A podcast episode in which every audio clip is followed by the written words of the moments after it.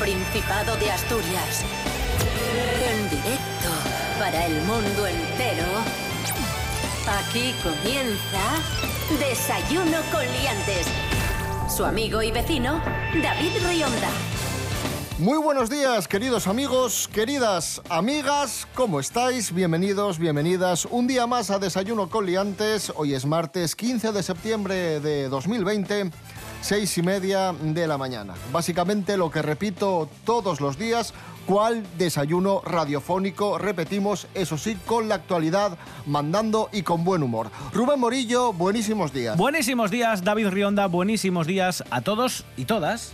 Cris Puertas, buenos días.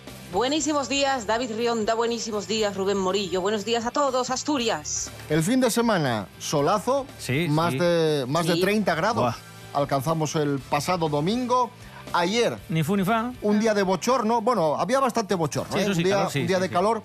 Y hoy parece que la temperatura va a bajar un poco. Sí, va a bajar un poquitín. Ya avisamos, eh, creo que fue el viernes, que dijimos que esta semana en principio era de transición porque iba a empeorar el, el tiempo. Y eso es lo que dice la previsión. Hoy amanecemos con estas nubecinas, eh, sobre todo que están más presentes en las zonas altas de la comunidad. Y a medida que vaya pasando el día, se va a ir encapotando todavía un poco más. Y además, al final del día, la probabilidad dice que casi con, con absoluta certeza va a acabar lloviendo.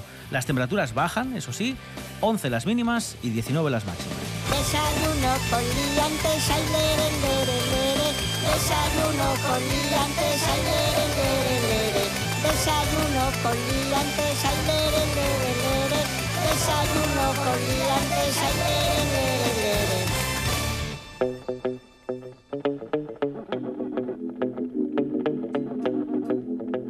De- de- de- de- de- de- de- desayuno con liantes.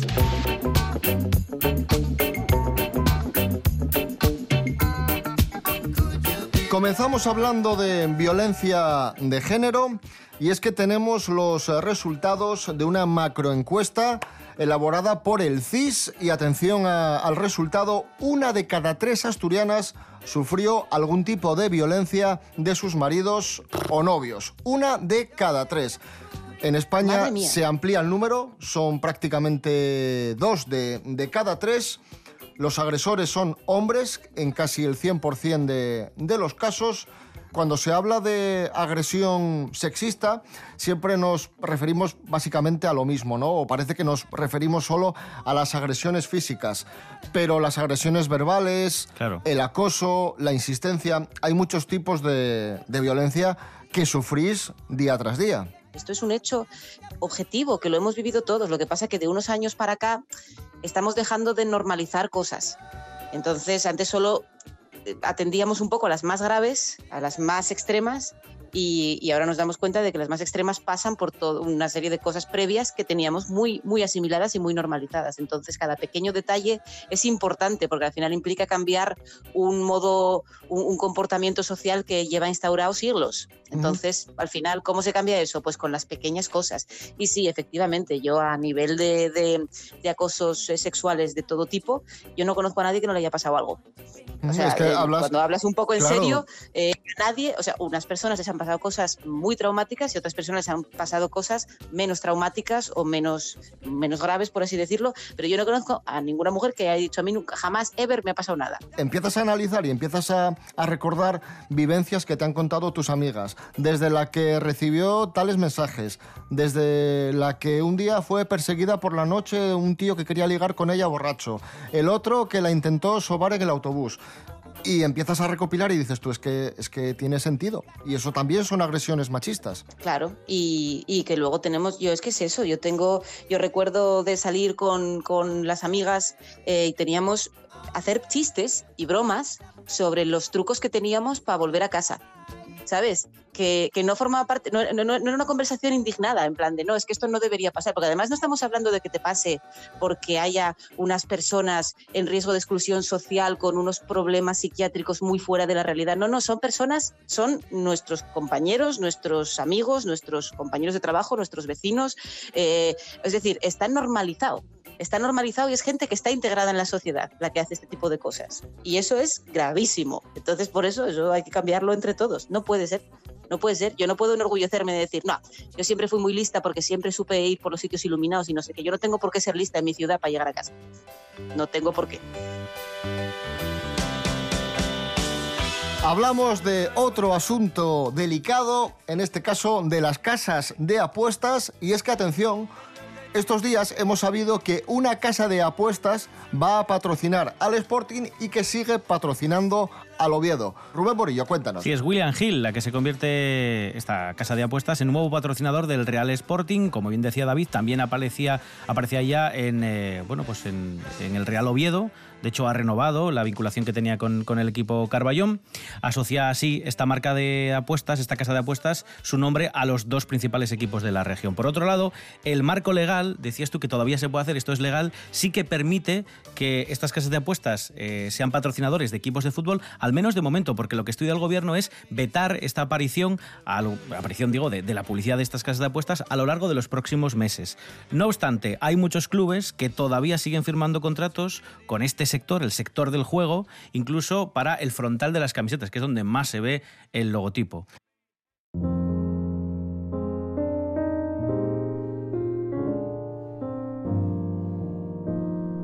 Bueno, tenemos que rendir un sentido y sincero homenaje al actor asturiano José Antonio Lobato, recientemente fallecido. Nos conmocionó a todos, nos sorprendió a todos el fallecimiento de este gran actor con el que hemos prácticamente eh, convivido, crecido. Era un referente de las tablas asturianas, era un ejemplo para los actores y las actrices del Principado además de, un excelente profesional.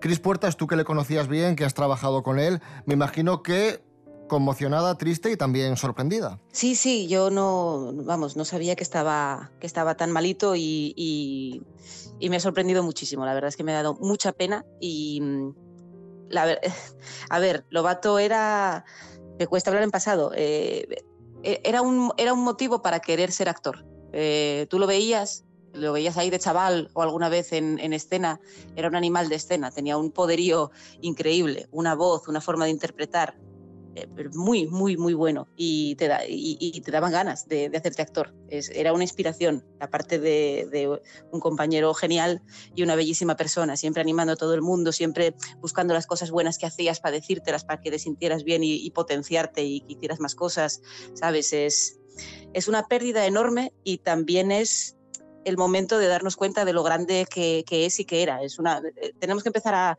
hacer homenajes a, la gente con talento eh, y con carisma vivos.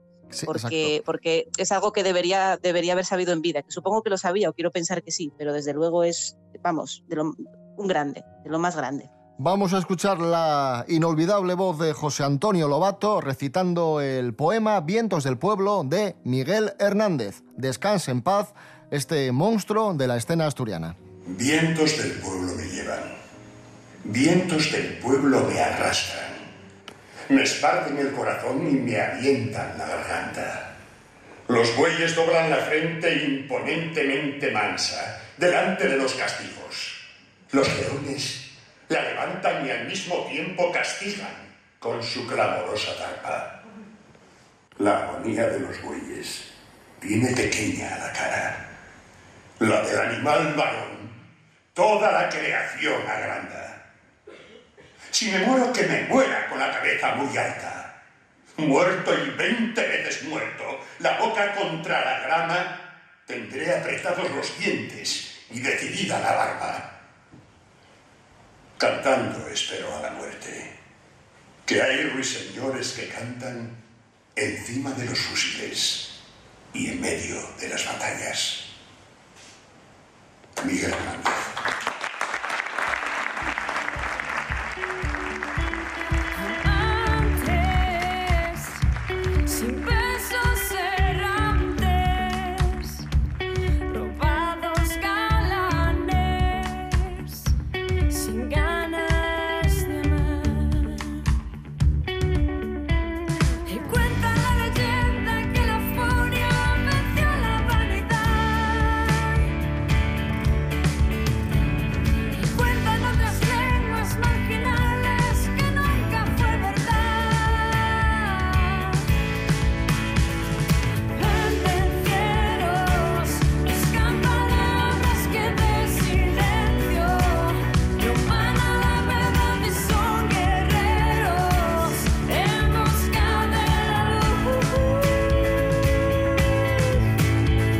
Sonaba la asturiana Tania Pereira y la canción En la Luz.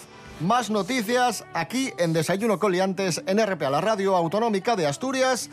El juzgado de instrucción número uno de Oviedo ha dictado el primer auto de notificación de apertura de juicio oral en lectura fácil. ¿Qué quiere decir ¿Cómo? esto? Pues que un abogado BTS ha logrado el primer auto traducido, entre comillas, para que se pueda entender. Bueno, tampoco hace falta que sea del juzgado, ¿eh? Hay notificaciones que te llegan de vez en cuando del ayuntamiento que dices tú, ¿qué habré hecho? Quizás es que, te, que tienes que presentar un papel o, o pagar unas tasas que se te olvidaron o cosas así y parece que poco más vas a ir a la cárcel. Se llama Borja Álvarez Iglesias, este, este abogado. Pues Pues, una iniciativa eh, muy práctica, sobre todo, Sí, Cris. sí, sí, sí. Sí, maravilloso. Bueno, yo tengo la sensación de que yo pago la- a la asesoría básicamente para que me traduzca cosas. Sí, sí, sí. Es, es- es de de este lenguaje élfico de la tesorería, ¿qué, qué- qué significa esto? ¿Qué, qué- qué hay que hacer?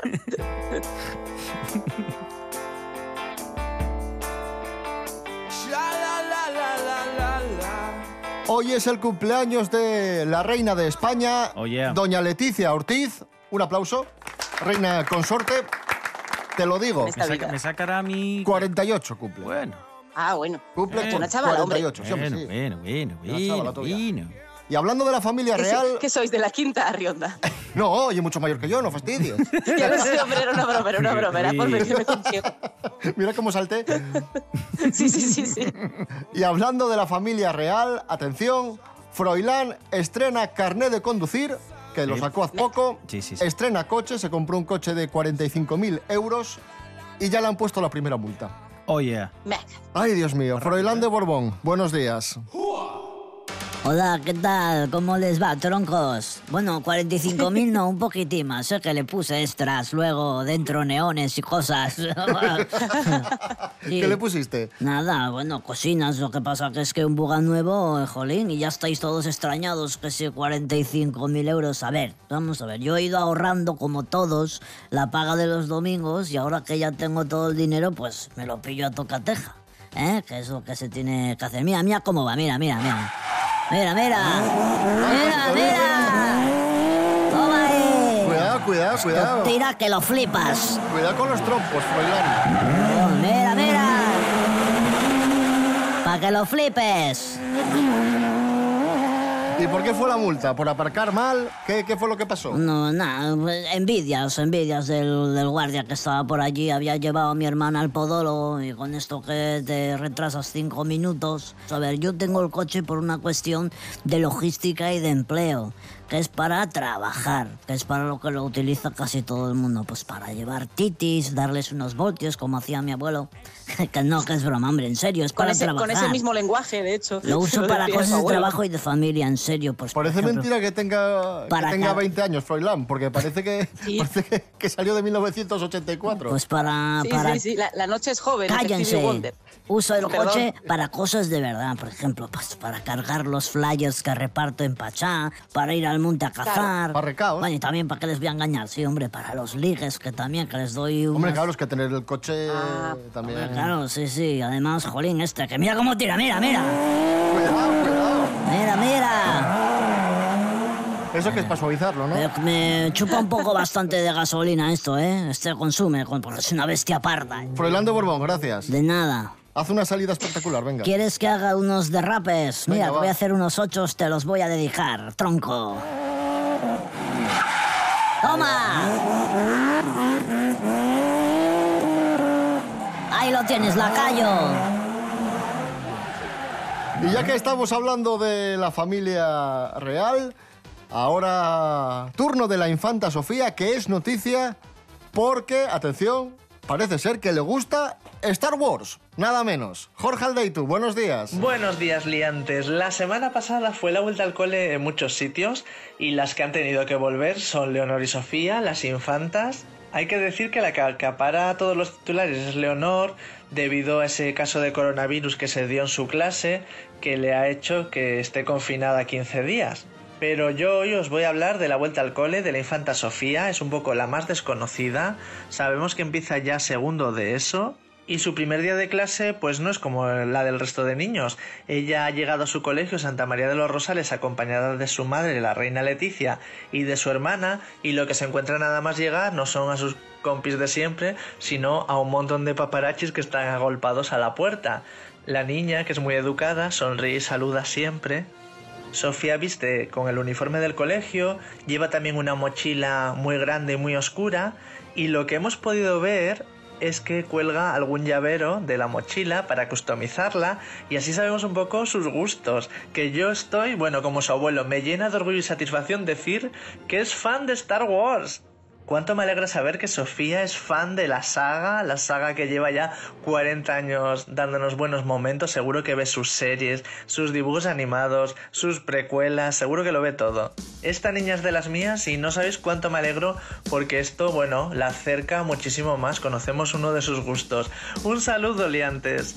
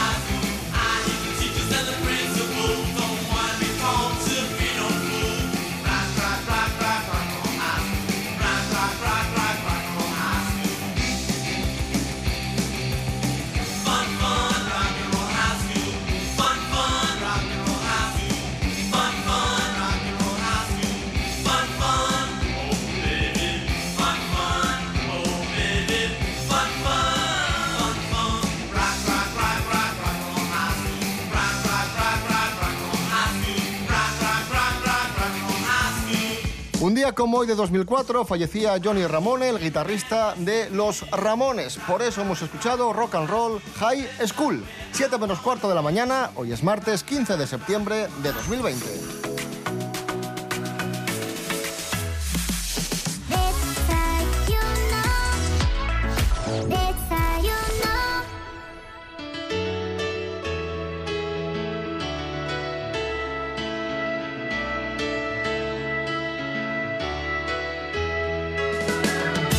Hablamos ahora de universitarios asturianos. El 37% de los egresados de la Universidad de Oviedo trabaja al año de concluir sus estudios. Rubén Morillo, Sí. por favor, infórmanos, que tienes ahí muchos datos. Es un propio estudio de la Universidad de Oviedo y dice precisamente eso, que los universitarios, es cierto que son datos de hace unos años, eh, dice que el 37 de los titulados se incorpora al mercado laboral un año después de terminar sus estudios, un porcentaje que se eleva al 71% en el cuarto año tras finalizar los estudios de grado y primer y segundo ciclo universitario.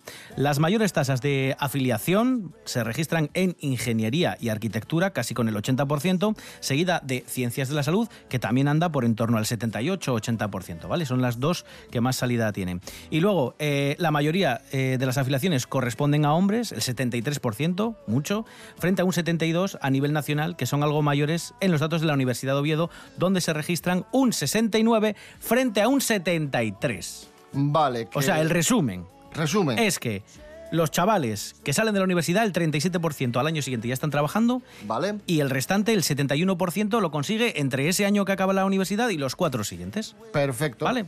Actores y actrices, Eh, no tengo el dato, no Vale. tengo el dato, pero me imagino que estarán bastante por debajo en esta lista.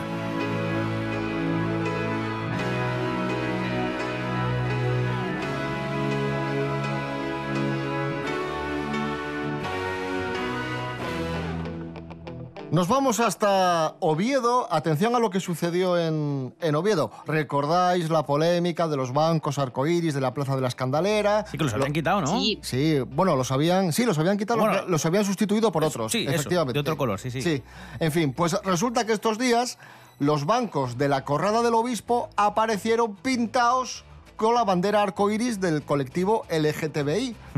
O sea que alguien se molestó en, en pintarlos. Pero ¿qué sucedió? Que a las pocas horas vino el ayuntamiento y los repintó otra vez de marrón. Para el colectivo La Folisharia, que ocupó ese espacio eh, con su chiringuito en las últimas fiestas de San Mateo, la iniciativa, esta iniciativa de, de que alguien haya pintado los bancos, es un acto de justicia poética que había permitido recuperar un símbolo que el actual equipo de gobierno decidió eliminar, dicen ellos, unilateralmente. Vamos a escuchar al portavoz del colectivo La Folisaria, Álvaro Villegas. Eh, teníamos la esperanza de que cuando lo vimos, de que se cumplieran las palabras del vicealcalde de Oviedo, cuando hace poco dijo que había que dar máxima visibilidad al colectivo LGTB.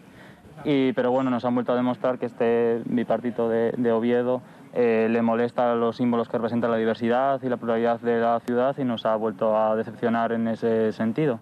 Pues que deben de tener un caldero, ¿sabes? Guardado, así como de emergencia, en, dist- en distintos locales, de, en garajes, ahí que parece que son garajes abandonados y tal, pues hay calderos de pintura marrón, por si acaso aparece en cualquier momento cualquier banco pintado de arcoíris. Entonces, como, porque la premura, esto ni, ni los SILS, o sea, es una cosa como en plan de ¿cu- ¿cuánto, cuánto tiempo han tardado? Porque yo, cada, yo para pintar la habitación, entre, entre que encintas, para no salirte por los bordes, no sé qué, se tarda un tiempo. Esto ha sido una cosa espectacular. Entonces yo creo que hay un equipo de, de pintores, de brocha gorda, con perdón de la expresión, es- estratégicamente escondidos en distintos puntos de la ciudad por si acaso esto acaeciera. Y es un protocolo que llega como robar un banco, ¿sabes? En plan de, venga, tenemos aquí 25 minutos, tú, tú, tú, tú, tú, y logrado, conseguido. Porque eso hay que decirlo, vaya operación. Cosas que no interesan. Siempre consideré que tenía problemas de comprensión lectora, pero esto fue especialmente obvio cuando vi en el periódico la noticia de que iban a quitar los bancos arcoiris de la escandalera. Yo pensé que los iban a quitar, es decir, yo pensé dónde se va a sentar la gente. Y luego resulta que no, que por lo visto los iban a pintar de marrón, porque son antiestéticos, no como el Calatrava que eso es guapísimo. Eso, eso uno se levanta por la mañana y le gustaría ver todos los días el Calatrava. Y, y hombre, también me pregunto que si Parque Principado, en vez de estar en Siero, llega a pertenecer a Oviedo, si el logo ese nuevo que tienen con la bandera de arcoíris también lo iban a pintar de marrón. O si Parque Príncipe va a ofender porque les diga al ayuntamiento que es antiestético su logo. Eh, tengo, tengo que leer más. Cosas que no interesan.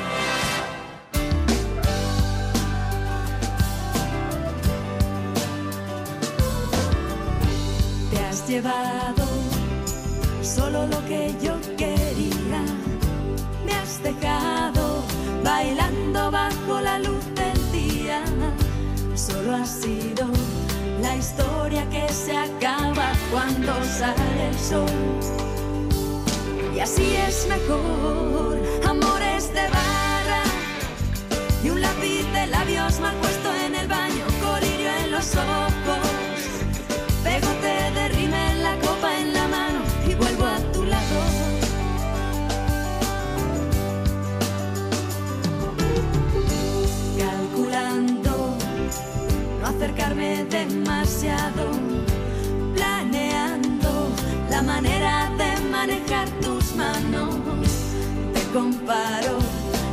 resto del ganado y decido dar un paso más. Amores de barra y un lápiz de labios mal puesto en el baño, colirio en los ojos, pegote de rímel, la copa en la mano.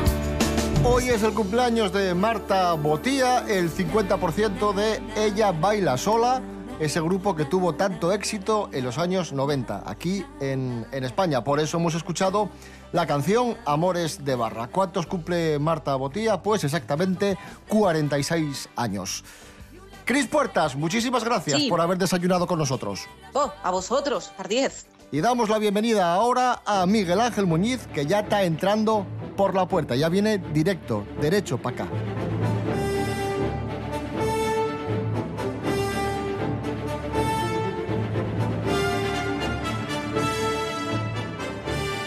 Celuloide maltratado, hablamos de cine olvidado, de películas, bueno, de rarezas del cine, con Miguel Ángel Muñiz. Hoy vamos a hablar de una película que, mira, vi precisamente hace poco, una película de Steven Seagal, El último patriota del año 1998 y que además eh, cobra relevancia porque está un poco de, de actualidad.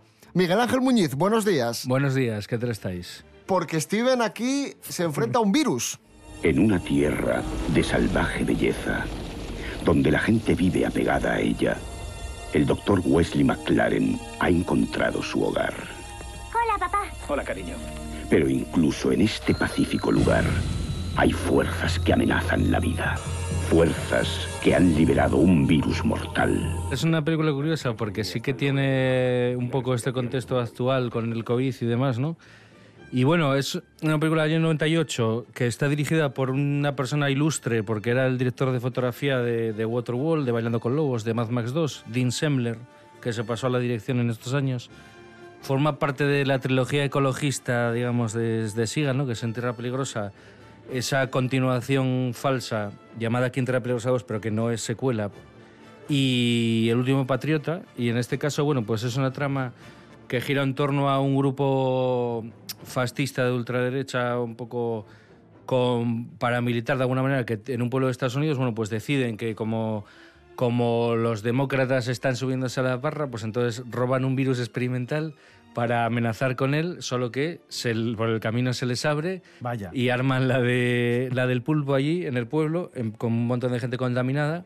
Y entonces Sigal, que es un médico, además experto inmunólogo, eh, pues tiene que averiguar quién está detrás de, de esto, ¿no? Quién, dónde están estas personas, este grupo, este grupo de vecinos paramilitares escondidos y, y cómo combatir el virus y demás. Pero aquí Steven tampoco pega muchos puñetazos. Es más bien cómo investiga, cómo va detrás de ellos y estas cosas. Sí, es que es una película más eso. Yo creo que tiene más peso el tema este ecologista y de la naturaleza y demás. Y está bien un poco eso, que hace como hincapié en que ah, no hay ni, ni vacunas, nada de eso sirve, ¿no? Que lo que sirve son unas plantas que están en el jardín de- del padre de Seagal, eh, un abuelo indio y tal, ¿no?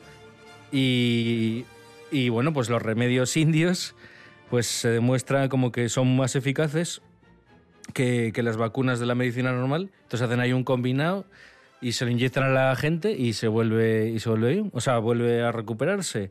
Y tiene. A ver, yo creo que está bien porque tiene este trasfondo, yo digo, como de mensaje ecológico y luego aparte el tema este del- de, la medicina tradicional y demás, que yo creo que es bastante interesante. Y luego tiene esta crítica a los grupos estos del Tea Party, ¿no? De derechistas y tal, que es un... A ver, yo creo que para los que no conozcan mucho a Seagal y, y crean que es como un producto reaccionario del cine del cine de Reagan de los 80, mm, realmente creo que es más bien al contrario. Pues ahí está, El último patriota, Steven Seagal, película de 1998. Miguel Ángel, gracias. Chao.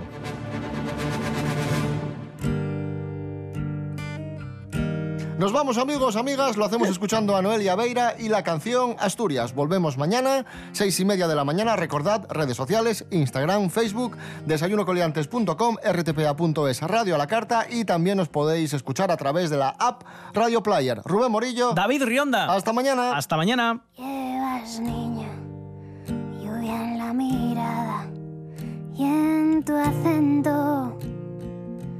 Oigo el mar hay rizando tu pelo y tus labios aún saben a sal. Tienes olas rozando tus rodillas y tu brisa aún corta mi piel. En tus brazos descansan mil gaviotas, me duelen tus pupilas, color atardecer.